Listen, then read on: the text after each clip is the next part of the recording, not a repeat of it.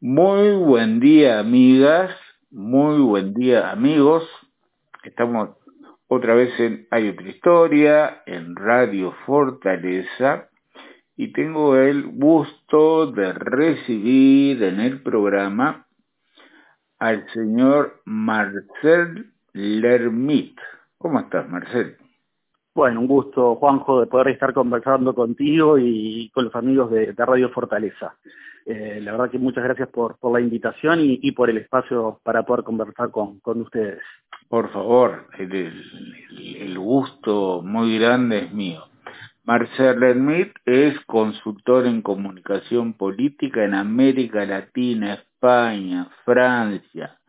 Ha trabajado también haciendo periodismo, eh, asesor en comunicación de gobierno, asesoró gobiernos locales y organismos estatales en Uruguay y campañas electorales, ha sido asesor y jefe de campaña en decenas de procesos electorales de Uruguay, Chile, España y Francia.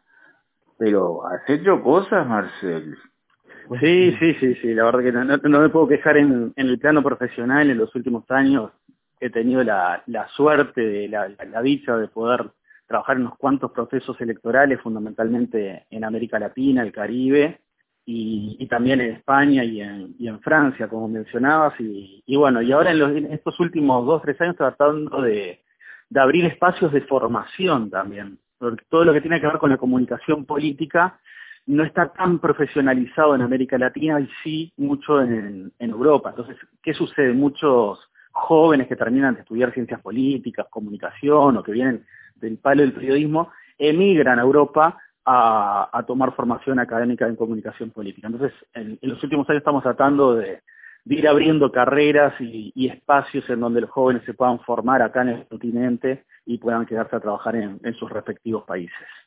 ¿Cómo te diste cuenta o cuándo te diste cuenta cuando empezaste a estudiar, cuando estabas terminando el liceo, que lo que te tiraba era la ciencia política, por ejemplo.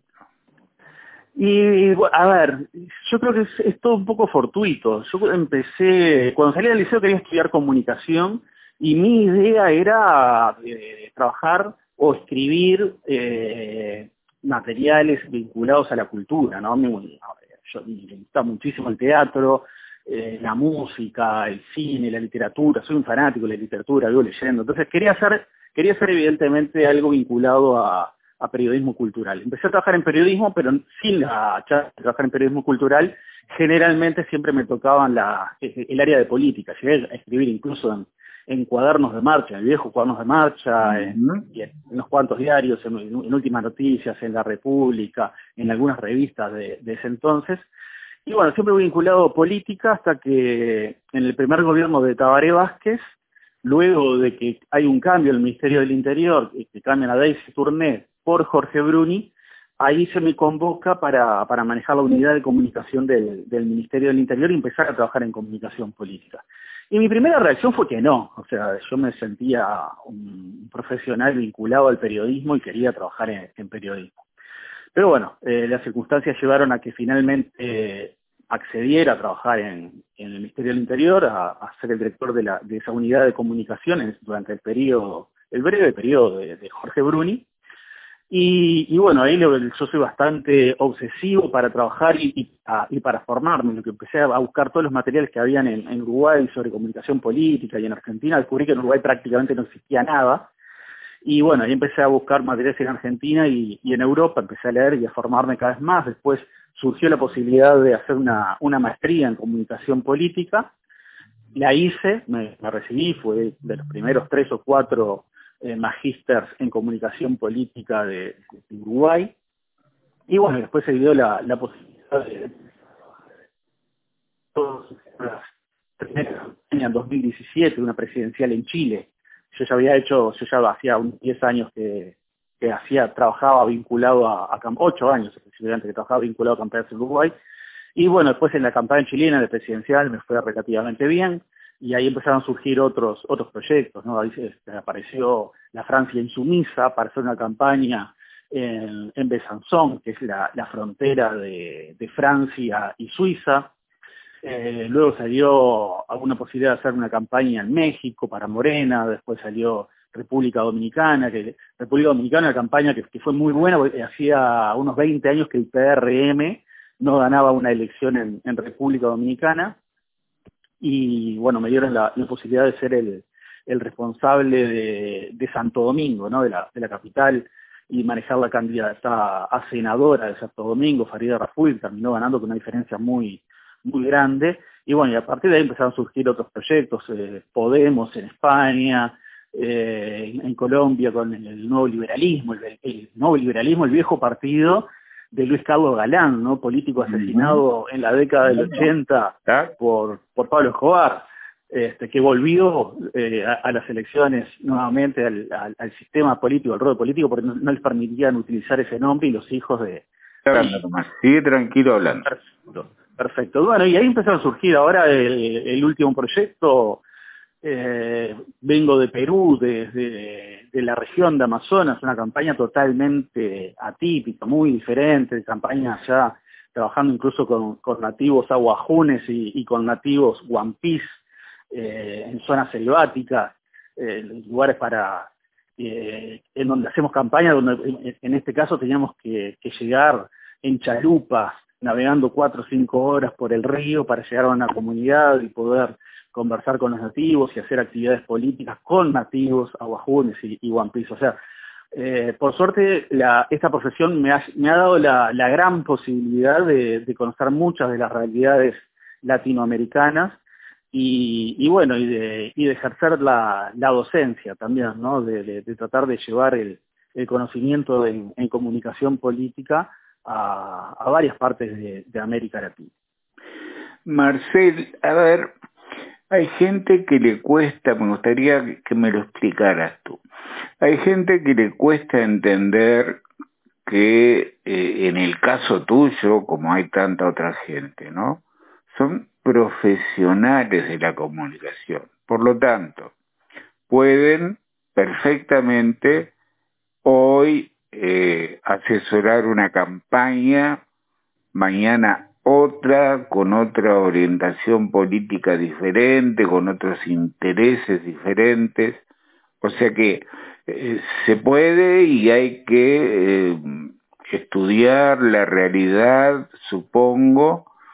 Habrá algún límite, supongo, esto no porque choca contra mis principios, pero en general, ¿cómo se maneja esto de estar asesorando en situaciones tan distintas, países, regiones, partidos políticos diferentes. Cuéntame cómo es. Bien, es, una excelente pregunta y, yo en ese, en ese punto en específico soy un consultor bastante atípico si tomamos en cuenta lo, lo que hay en la región y los consultores que vienen desde Europa para América Latina.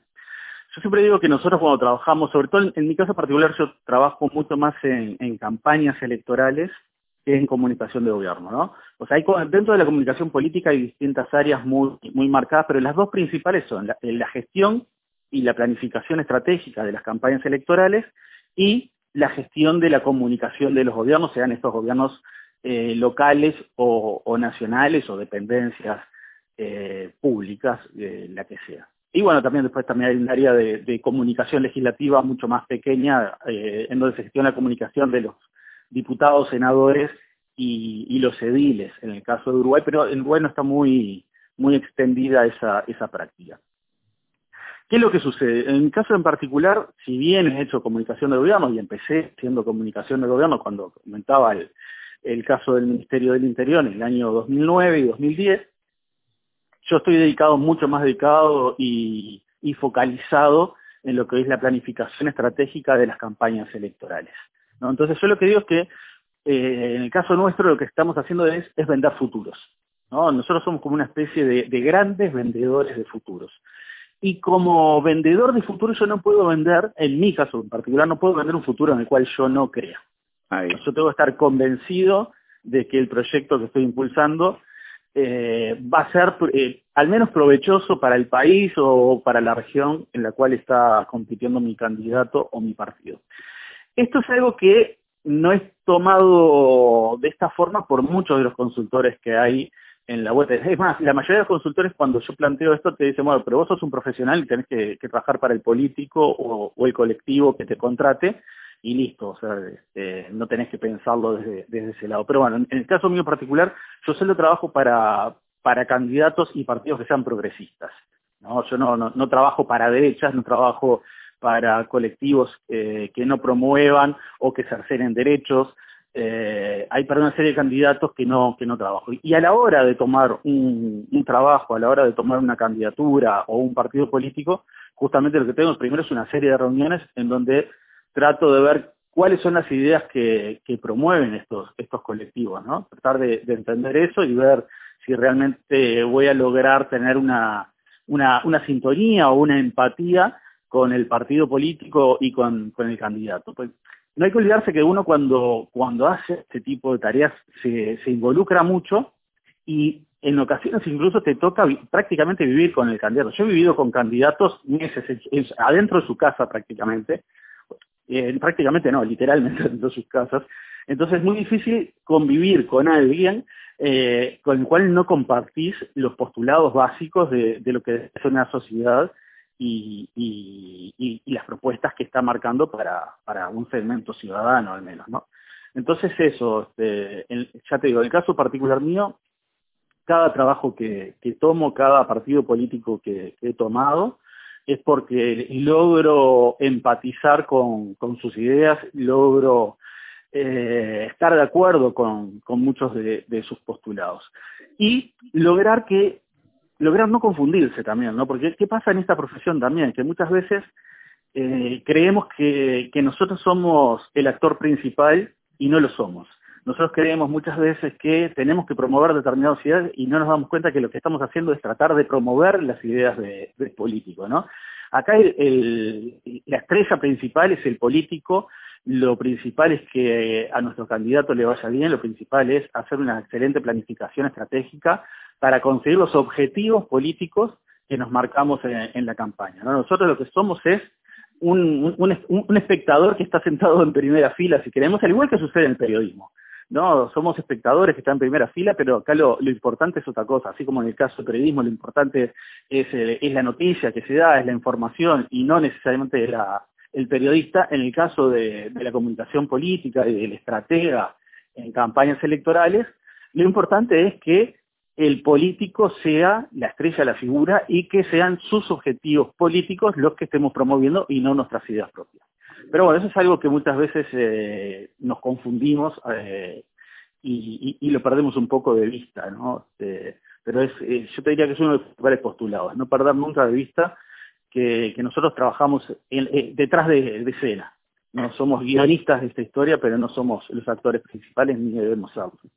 Y en esto de vender futuro, ¿cómo, dame alguna clave mm, de cómo se traduce para que llegue al ciudadano común, de a pie, seguramente poco informado, los ideales, los principios, las expectativas que genera ese candidato o ese partido, por ejemplo.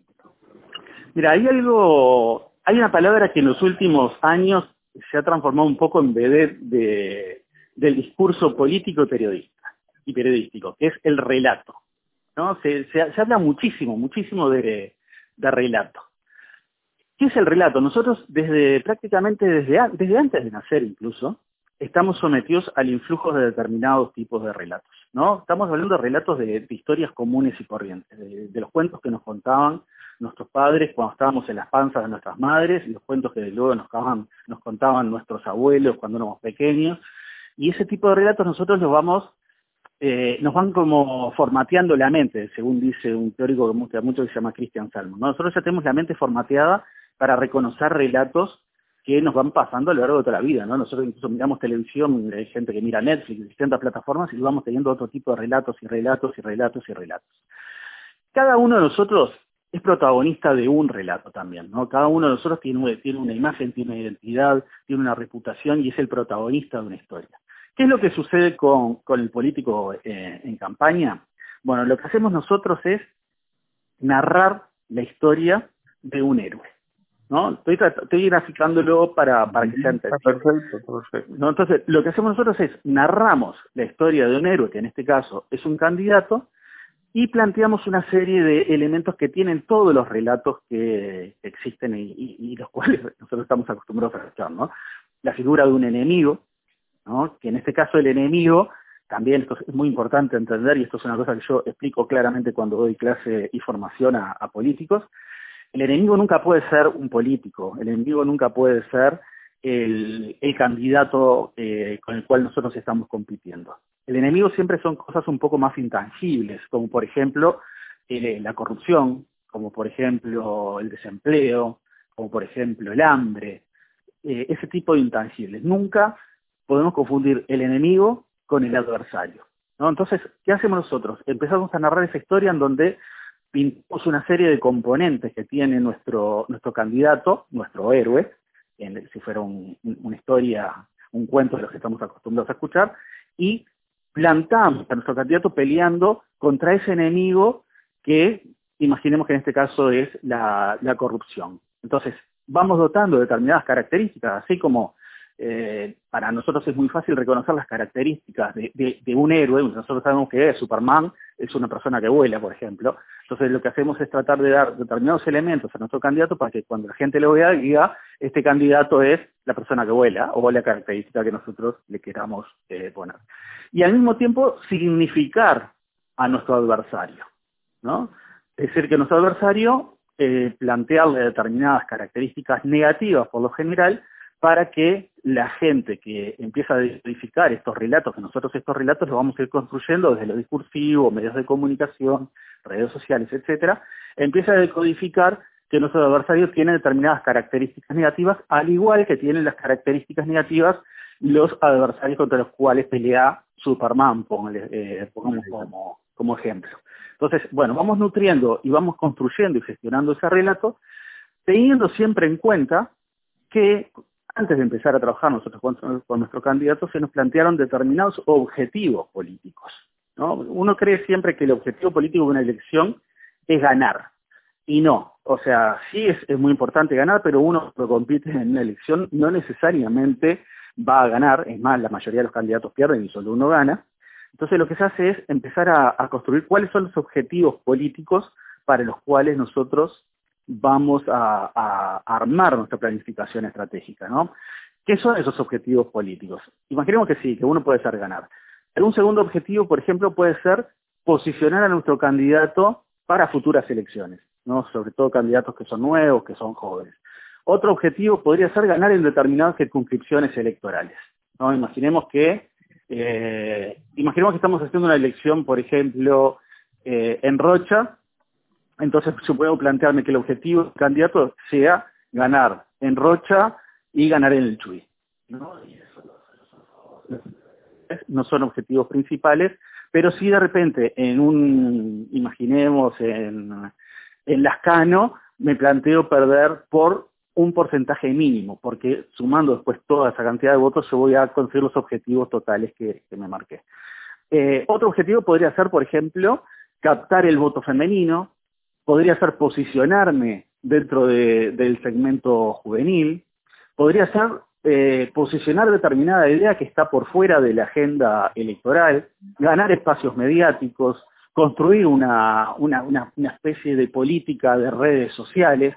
O sea, hay infinidad de, contenidos que nosotros, perdón, de objetivos que nosotros los vamos construyendo, eh, perdón, que nos los dejan planteados y nosotros los vamos trabajando en la planificación estratégica y los vamos a incluir dentro de este relato que comentaba en un, en un principio. ¿no? Entonces, lo que hacemos nosotros cuando vemos ese futuro es la planificación estratégica de todo esto.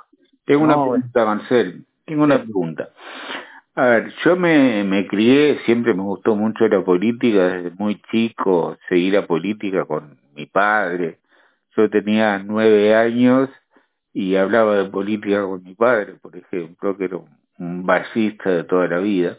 Mm. Eh, y siempre se dijo, eh, un candidato a la presidencia, por ejemplo, eh, necesita décadas eh, en, en, en, la visión de la gente, entonces es como que hay que hacer un, una carrera, edil, diputado, senador, ministro, entonces ahí 15, 20 años hacen que esa figura esté en condiciones de estar madura para ser candidato a la presidencia. Sin embargo, vemos el caso de los outsiders en toda América Latina, vemos el caso, ahora pongo un ejemplo, eh, Laura Raffo en el Partido Nacional, eh, de la nada, de haber sido candidata a la Intendencia por, por, por la coalición en Montevideo, hoy empieza a sonar su nombre en las encuestas como una posible precandidata por el Partido Nacional. Entonces, ¿cuál es la disyuntiva? ¿Se precisan años o es que ahora por, por, por la forma en que se da la comunicación, que es más dinámica, porque también es más compleja por las redes sociales, por lo que sea, hoy es probable que surja y se desarrolle un candidato en cuestión de eh, poco tiempo. No, a ver, eh, es, es muy cierto lo, lo que planteas vos, Juanjo. En Uruguay había y todavía queda un poco una tradición de hacer una, una carrera política, cosa que es muy diferente a lo que sucede en el resto de América Latina, que es los lugares donde yo trabajo, y también en España. Eso también es producto de lo que es la, la, tradición partidaria del Uruguay, que es muy diferente a lo que es la tradición partidaria del resto de los, de los países de, América Latina. Yo tengo, siempre digo que tengo la suerte de haber nacido en Uruguay, eh, para hacer este tipo de trabajo, porque muchas veces la gente te convoca y te dice, yo quiero eh, que me ayudes a crear un partido político como los de ustedes, ¿no? Sí. ¿Qué significa como los de nosotros? Que son eh, partidos políticos que son mucho más sólidos, estables y donde el, el, partido tiene un determinado peso, ¿no? Lo que, lo que plantea el partido institucionalmente pesa mucho. Ahora, ¿qué, ¿qué, es lo que está sucediendo en estos últimos años en América Latina y que, que bien estás ubicando en, en, en, tu pregunta? Empieza, si uno ve lo que son los estudios del Latino Barómetro, mm. empezamos a descubrir que la gente cree cada vez menos en la democracia, ¿no? Que estamos llegando a niveles eh, realmente muy complejos. Que la gente cree cada vez menos en los congresistas. Yo ahora estoy, justamente estaba trabajando una, materia nueva que voy a, empezar a, dictar en la Universidad de la Región sobre comunicación legislativa y le, iba a dar también en, Perú. Y veo que, por ejemplo, en el caso de Perú, hay entre un 7 y un 9% de personas que confían en el Congreso. Y vemos los, los problemas de crisis institucionales que tiene Perú. Al mismo tiempo encontramos latinoamericanos que no creen en los partidos políticos, no creen en los políticos y no creen en los gobernantes. ¿Qué es lo que sucede con todo eso? Empieza a generarse un escenario propicio para que surjan lo que tú denominaste ahora como outsider, gente que viene por fuera del sistema político y te dice, sí, eh, no creas en los políticos, votan a mí que yo soy diferente. Cuando en realidad lo que está haciendo es, se está convirtiendo en un político más, ¿no? Entonces, eso, eso es lo que está sucediendo actualmente en América Latina que lo empezamos a notar en Uruguay. Yo creo que el, el caso más notorio de, de, Uruguay no es el de Raffo, sino que es el de, el de Sartori. Eh, nosotros recordemos que cuando se da la, la campaña electoral pasada, había unas, unas pautas televisivas que decían, ¿quién es Juan Sartori? Y nadie sabía quién era Sartori. Sí, sí, sí. Y Sartori se termina convirtiendo posiblemente en uno de los, eh, posiblemente no, seguramente, en uno de los grandes ganadores de, de esa elección, superando la votación de, de Jorge Larrañaga, un histórico del Partido Nacional, y rompiendo con una tradición que tenía Uruguay desde, no sé, desde, que existen elecciones en, este país. O sea, que venga un outsider y termine pasando por arriba de, uno de los históricos y que no quede tan lejos de convertirse finalmente en el candidato a, presidente del, Partido Nacional. Bueno, ese tipo de cosas no sucedían en Uruguay y se dan por estos fenómenos que estamos hablando, ¿no? Por lo que empieza a ser el descrédito del, sistema político, mucho más en América Latina que en Uruguay, pero en Uruguay empieza también a, a poco a poco este, sistema y, poco a poco empieza a agravarse la credibilidad que tienen los, partidos y los, políticos en general, y también por lo que son las eh, la, profesionalización de la, comunicación política de las campañas electorales, ¿no?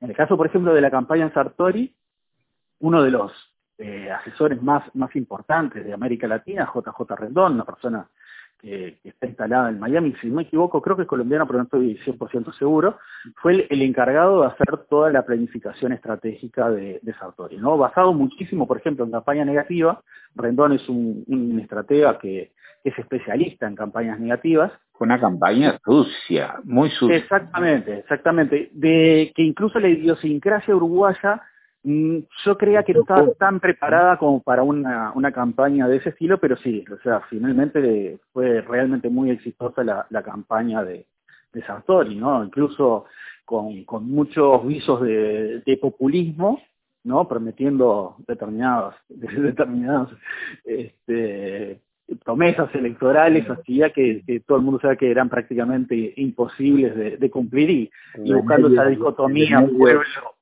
remedios gratis, 100.000 empleos. Exacto, exacto.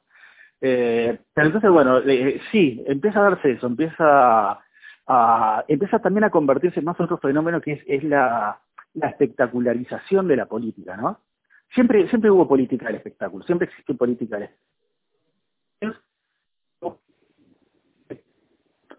más fuerza que el contenido político en sí mismo. Sí. No, que te acercaras un poquito pues se, alejó la voz, pero ya... Ah, perdón, perdón, perdón. Ahí está bien.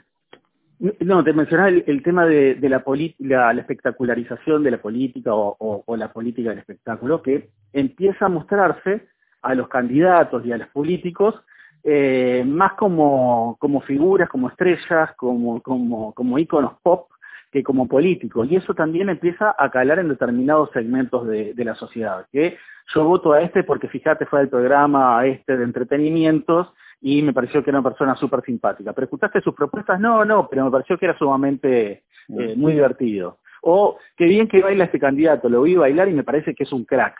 Eh, y lo voy a votar, pero pero ¿qué te está prometiendo? ¿Cuáles son sus ideas? No sé, pero pero viste qué bien que baila, es, es re bien.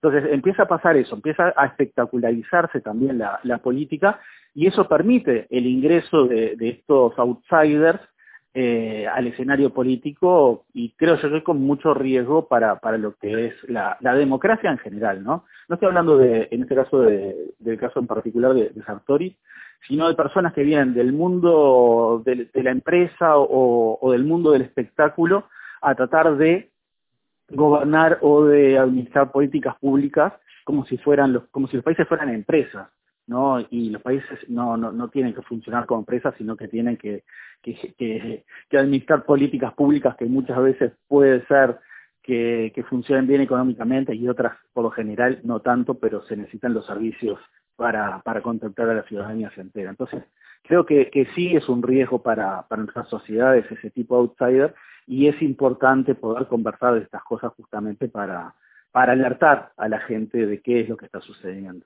Marcel, tengo otra pregunta y tiene que ver con cómo influye este tiempo de redes sociales, de bots, de perfiles falsos, de una violencia eh, verbal o escrita eh, que es cada vez mayor. Yo a veces digo que hay mucha gente a través de las redes sociales que, se comporta como barra brava y lo ves en todos lados, ¿no? Los de un lado y los del otro, las focas y los fachos.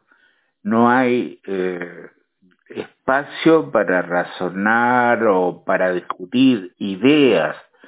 Eso cómo influye en esto, en este tiempo de eh, posverdad, que da igual, que, el, el fake news famoso, la circulación de noticias falsas, ¿cómo influye eso en la cabeza de la gente? Y en el caso tuyo, por ejemplo, de quien está planificando una campaña, ¿cómo cómo se puede neutralizar los efectos negativos que eso tiene.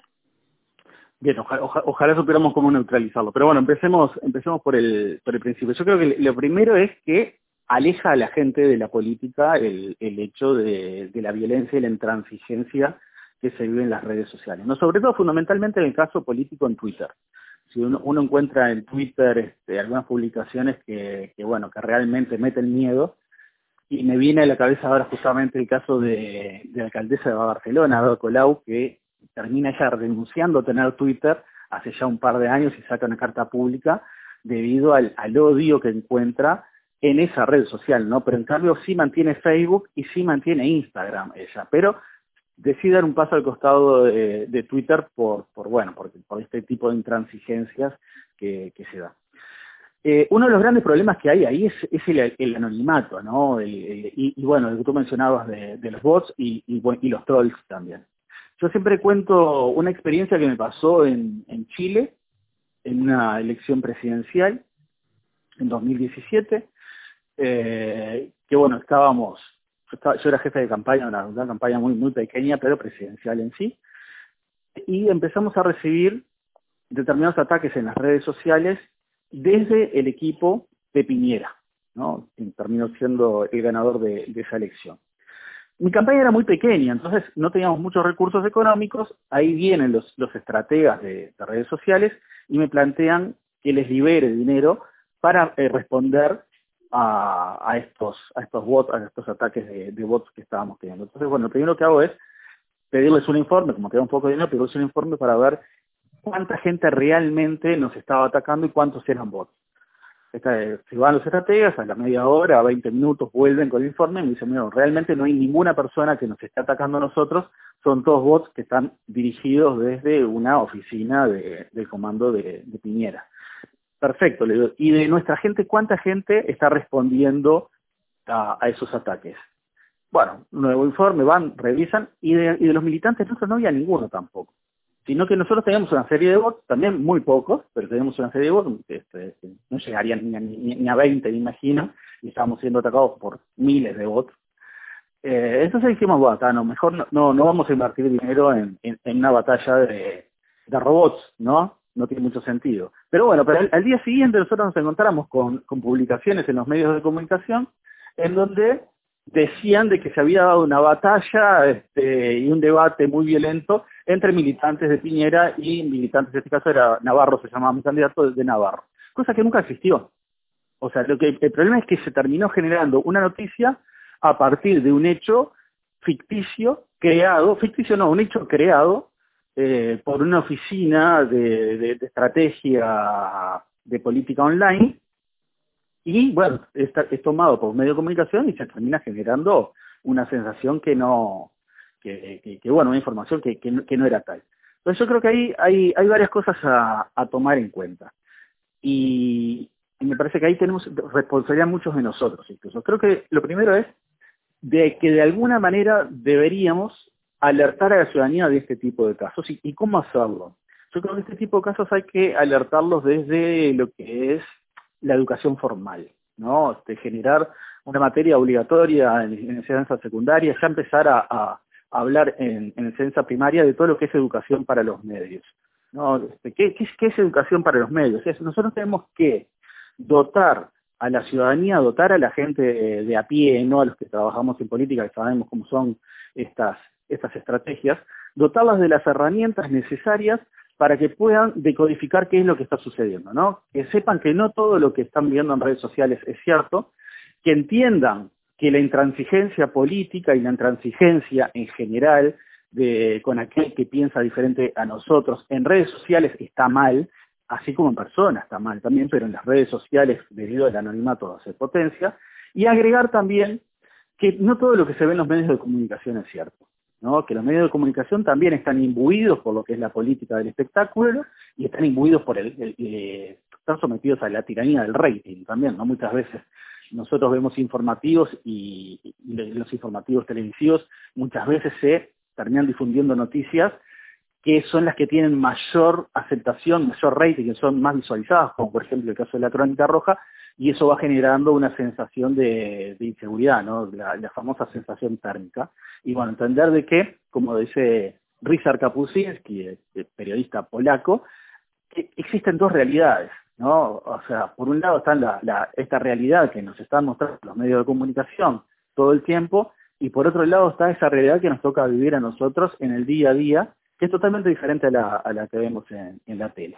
Entonces, tratar de a través de, la educación formal, a través de la educación para los medios, eh, enseñar a, nuestros jóvenes, a nuestros niños y también a, nuestros adultos, darles herramientas necesarias para, para, que no caigan en estos flagelos que se generan no solo desde, el escenario político, sino desde, la sociedad en general con la intransigencia que se vive desde, desde las redes sociales y la intransigencia en el discurso político. Marcel, da para hablar horas, es más, te voy a invitar a, a que cada tanto tengamos una charla como esta en el programa, pues son tantas las cosas que te quiero preguntar que estoy seguro que a los oyentes les interesa muchísimo, pero tenemos 10 minutos más. El, tiempo es tirano en medios. ¿Eh? El tiempo es tirano siempre en medios de comunicación, pero con muchísimo gusto, cuando quieras. Eh, escúchame, eh, ¿qué valoración puedes hacer mm, de, del Uruguay hoy políticamente? O sea, gobierno con estos problemas eh, muy serios surgidos, caso Marcet, Astesiano, eh, el Frente Amplio, como lo ves parado eh, frente a esta situación, las diferencias con eh, las últimas elecciones, tanto la segunda vuelta como el referéndum, son mínimas, por lo tanto la balanza podría inclinarse hacia cualquier lado en cualquier momento. ¿Cómo estás viendo tú esta situación? Bueno, primero decir que muchos de estos, eh, a ver, eh, el, actual gobierno asume un primero de marzo y yo el 2 de marzo me fui a, República Dominicana a hacer campaña, hace unos cuantos meses allá, después me tocó hacer campaña con Podemos y bueno, y otras campañas en América Latina, y no he estado 100% dentro del territorio nacional, lo cual no quiere decir que no siga la realidad nacional, que sí la sigo, y tengo muchos amigos con los cuales, eh, amigos periodistas, amigos políticos y amigos del barrio, con los cuales converso diariamente y, me voy nutriendo de, información. Entonces, una de las primeras cosas que, quiero destacar es que ha habido una, profesionalización de la comunicación de gobierno en el Uruguay, ¿no? lo cual es, lo celebro realmente, me parece que era, necesario que se profesionalizara la, comunicación de gobierno, y producto de eso es también la alta valoración que tiene en gran parte de la sociedad del presidente Luis Lacalle Pou, ¿no? Es un presidente que está, dentro de todo, muy, muy bien valorado en lo que tiene que ver con, su imagen y, la aceptación pública que tiene. Eh, durante la pandemia yo creo que la comunicación del gobierno fue relativamente buena, más allá de que hubo diferencias importantes en lo que tiene que ver con, el GACH, ¿no? De ahí creo que se le, se le quemaron un poco los papeles al, al gobierno en lo que tiene que ver con, con esa gestión de gobierno.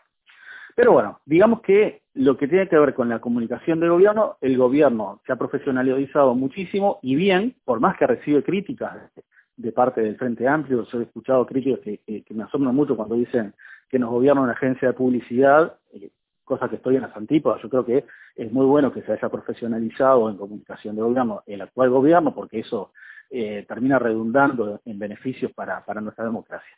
Ahora, eh, en todo lo que tiene que ver con lo que sería, nosotros podemos denominar técnicamente como gestión de crisis, el gobierno tiene fallas importantes.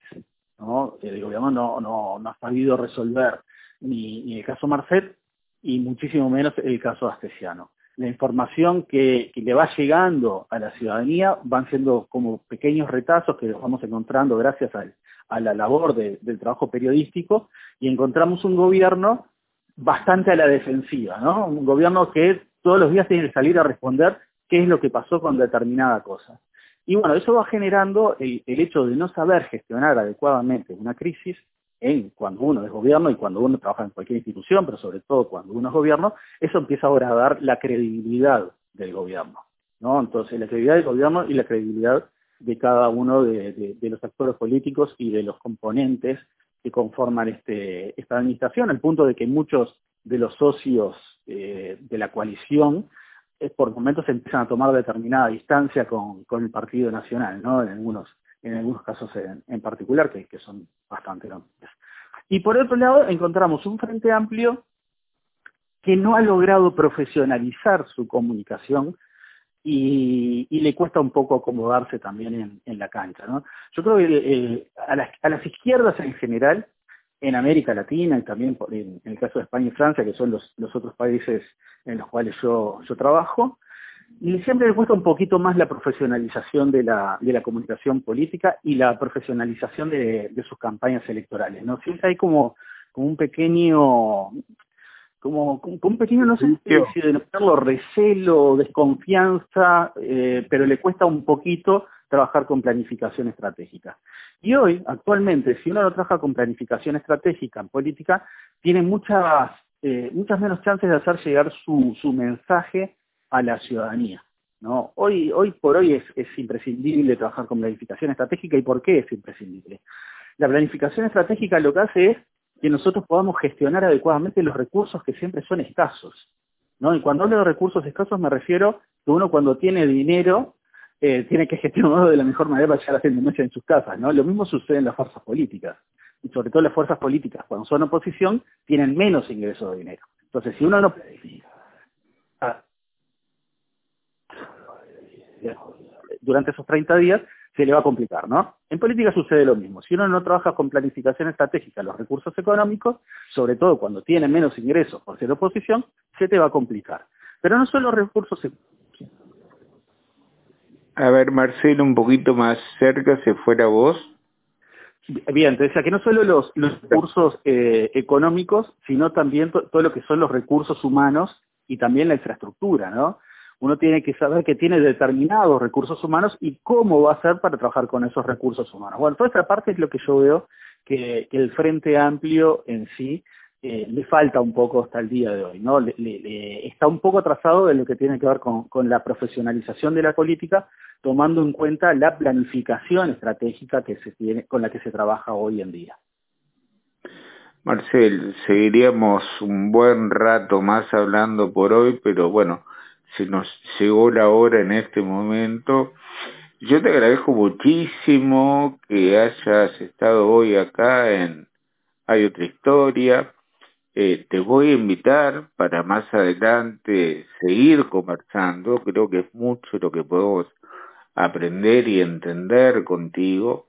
Así que te mando un abrazo, la mejor de las suertes, lo mejor que venga para el año que viene y hasta prontito.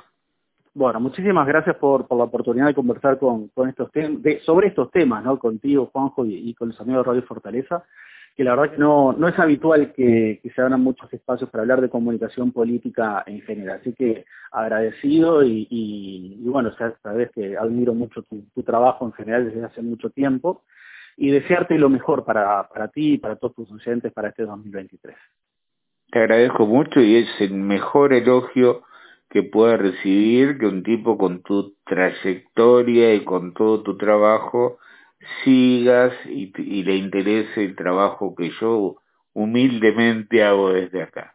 Así que hasta prontito, gracias Marcelo. Bueno, muchas gracias a ti, un abrazo. Amigas, amigos, estuvo así en Hay otra historia, en Radio Fortaleza, Marcel Lermit especialista en comunicación política con un trabajo que lleva adelante en varios países de América y en Europa. Estuvimos hablando precisamente de esto, que es asesorar a un político, a un partido, una campaña electoral, cuál es su visión de Uruguay en el día de hoy, en cuanto a gobierno y oposición, va a ser mm, la primera de más charlas, seguramente, con este politólogo, analista y creador. Hasta mañana, gracias.